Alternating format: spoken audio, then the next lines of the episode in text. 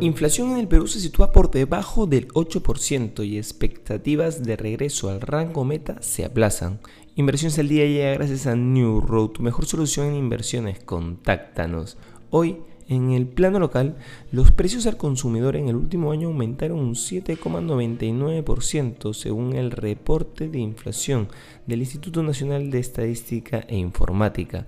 El índice se ubica por debajo del 8% luego de 14 meses consecutivos de superar esta cifra.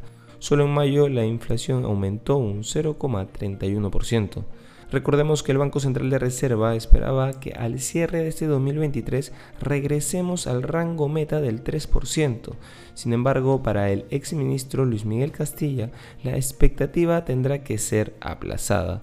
Por su parte, el tipo de cambio camino de cerrar la semana al alza, cotizando en los 3,69 soles.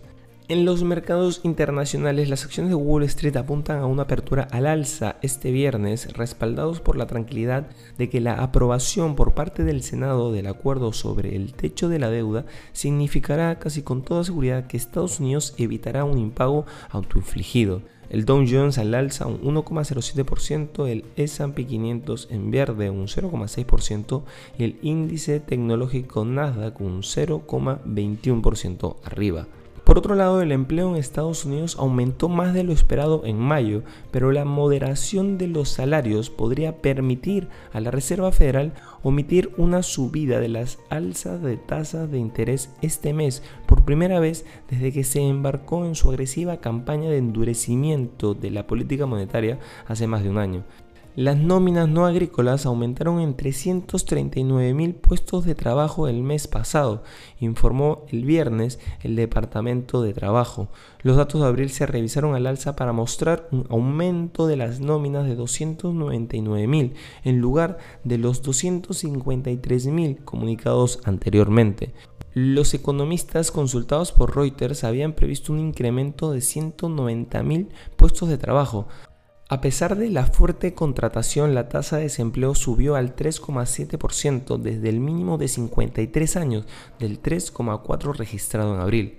Y no queremos irnos sin mencionar que las acciones de Lulemon Atlética se disparan más de un 14% este viernes, después de que el minorista de moda deportiva diera a conocer su informe anual de resultados y unas previsiones de ingresos que superaron las expectativas de Wall Street.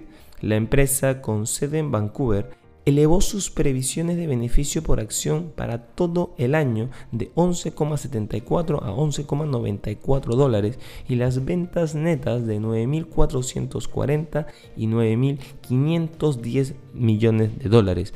Las previsiones de Bloomberg hablaban de 11,73 y 9.360 millones de dólares respectivamente. Estas han sido las noticias más importantes de hoy, viernes 2 de junio del 2023. Yo soy Eduardo Ballesteros, que tengas un feliz viernes.